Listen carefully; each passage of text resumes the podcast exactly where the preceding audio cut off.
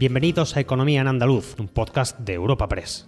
En este espacio repasamos cada semana las principales noticias económicas de nuestra comunidad.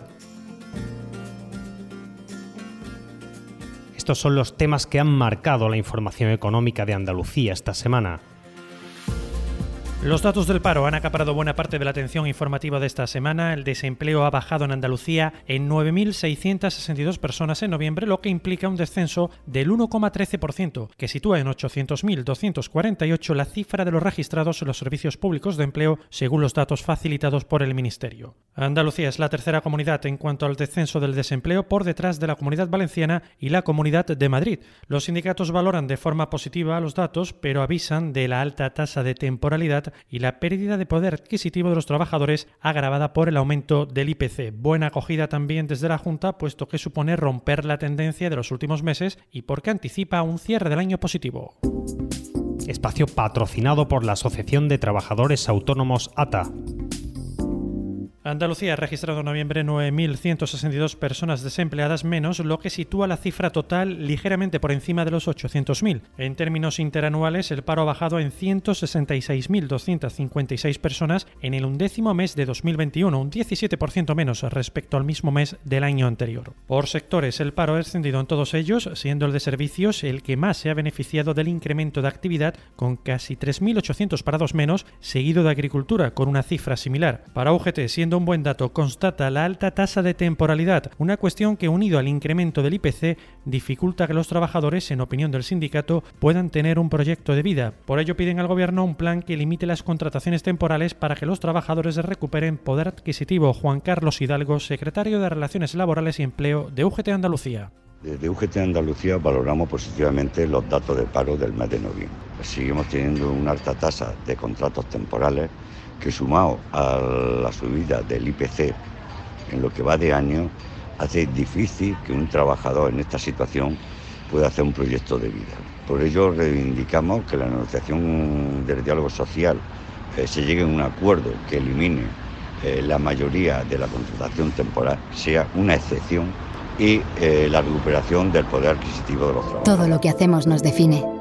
Cada acto habla de quiénes somos, de lo que nos importa.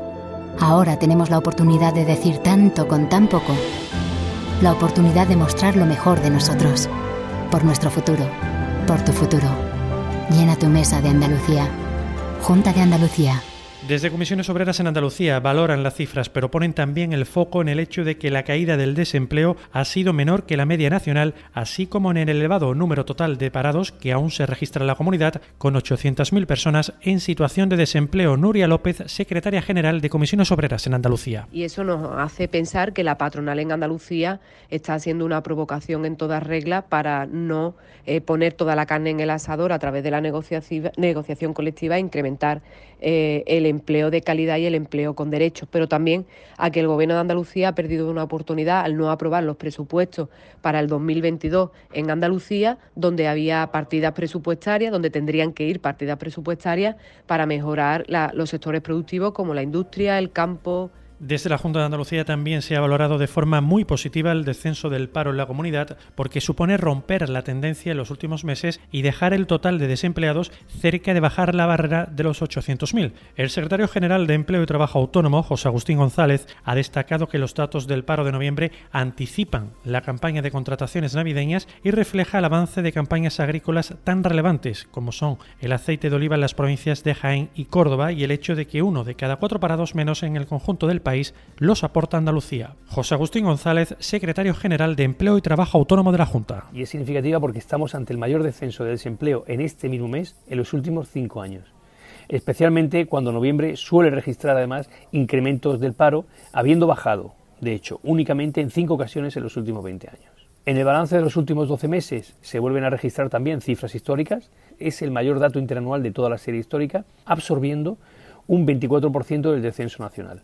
Lo cual supone que casi uno de cada cuatro parados menos en el último año los aporta nuestra comunidad autónoma andalucía. Responsables de las distintas administraciones han acudido esta semana al inicio de los trabajos de adecentamiento de los terrenos para el Centro de Ensayos, Entrenamiento y Montaje de Aeronaves No Tripuladas, el denominado Proyecto Zeus, que cuenta con financiación europea y estará listo a finales de 2023. En Huelva, el delegado del Gobierno de Andalucía, Pedro Fernández, ha destacado en el acto la absoluta colaboración del Gobierno de España para poner en marcha unas instalaciones vinculadas a un sector tecnológico que, según las previsiones de la Unión Europea, supondrá más de 10 billones de euros de negocio. Fernández ha destacado el trabajo tan vertiginoso de estos meses para comenzar las obras de un proyecto pionero, una apuesta decidida que espera que comparta el gobierno andaluz, dice, y en el menor tiempo posible avance en el soterramiento de la línea eléctrica. Pedro Fernández, delegado del gobierno en Andalucía. Yo no he visto un trabajo tan vertiginoso en el ámbito de la administración como el que se ha llevado a cabo en estos últimos meses para conseguir de una manera absolutamente coordinada que hoy podamos estar aquí inaugurando las obras para este centro de experimentación de naves no tripuladas que es absolutamente pionero y lo va a ser en toda Europa. Todo lo que hacemos nos define. Cada acto habla de quiénes somos, de lo que nos importa. Ahora tenemos la oportunidad de decir tanto con tan poco. La oportunidad de mostrar lo mejor de nosotros. Por nuestro futuro. Por tu futuro. Llena tu mesa de Andalucía. Junta de Andalucía. Más asuntos. La economía andaluza podría crecer en 2022 y situar su Producto Interior Bruto en el 5,2%, puesto que el consumo de los hogares está actuando de soporte de este dinamismo, especialmente en servicios, según las previsiones de BBVA Research, que estima 200.000 nuevos empleos entre 2020 y 2022 en la comunidad, con lo que sería la segunda en creación de puestos laborales en el conjunto del país, tras Cataluña, con 90.000 de ellos el próximo año. Miguel Cardoso, economista jefe para España de BBVA Research, señala que esta recuperación se explicaría por la aceleración del consumo, el turismo nacional y el impulso que permitirían los fondos europeos. Para 2022 lo que apuntamos es a una creación de empleo algo inferior a lo que tendríamos en 2021. Eh, esto en parte pues en línea con la desaceleración que estamos pintando en el cuadro del PIB. De esta manera, pues en promedio el siguiente año, pues muy probablemente tendríamos una creación de alrededor de unos eh, 90.000 puestos de trabajo.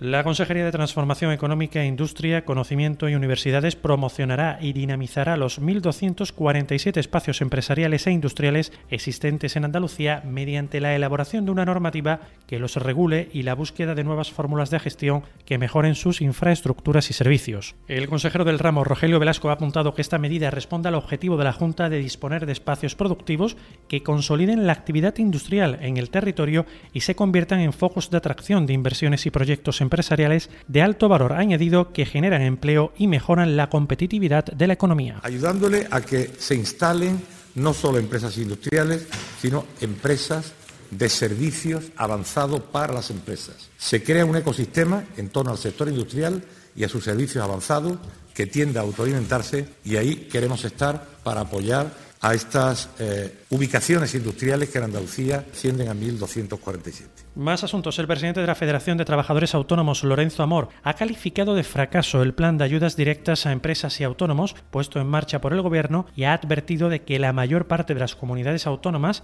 15 de las 17, van a tener que devolver entre el 50% y el 60% de los fondos recibidos. En el caso de Andalucía, las cifras estarían en torno a los 600 millones de reingreso al Estado. Por ello, Amor ha señalado que estas ayudas no han funcionado en buena parte por los requisitos. 15 de las 17 comunidades autónomas, es decir, las comunidades peninsulares, van a tener que devolver entre el 50 y el 60% de las ayudas. Esto, desgraciadamente, ya lo advertíamos. Era unas condiciones, unas trabas en las que muchos autónomos no han podido acceder. Prácticamente hablaríamos que en el mejor de los casos el 20% de los autónomos han podido solicitar esta ayuda. Y al cierre les hablamos de turismo. La Asociación de Empresas de Alojamientos, Campings, Servicios Turísticos y Culturales, Turismo Activo y Ocio de la provincia de Jaén ha indicado que las perspectivas de ocupación en cuanto al Puente de la Constitución y la Inmaculada son muy buenas, entre un 75 y un 90%, sobre todo en los parques naturales, Úbeda y Baeza, aunque todavía se espera aumentar el número de reservas en lo que queda de semana. José Ayala, presidente de Tour Jaén, en declaraciones a Europa Press Andalucía. Chubut, Las Villas, Úbeda, Baeza y Mágina en torno al 90% de ocupación. Andújar está en torno a un 75%, lo mismo que la ciudad de Jaén está a un 70%. son muy buenos porque es un puente bastante largo. Está clarísimo que con un puente pues no se vive un mes, ¿no? Pero lo cierto es que, bueno, pues vemos que las fechas claves la provincia de Jaén está respondiendo bastante bien. Todo lo que hacemos nos define. Cada acto habla de quiénes somos, de lo que nos importa. Ahora tenemos la oportunidad de decir tanto con tan poco. La oportunidad de mostrar lo mejor de nosotros. Por nuestro futuro. Por tu futuro. Llena tu mesa de Andalucía. Junta de Andalucía.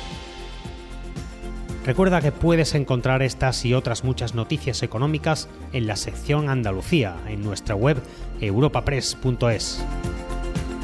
Puedes suscribirte a este programa y al resto de podcast de Europa Press a través de Spotify, Apple Podcast, Evox o Google Podcast.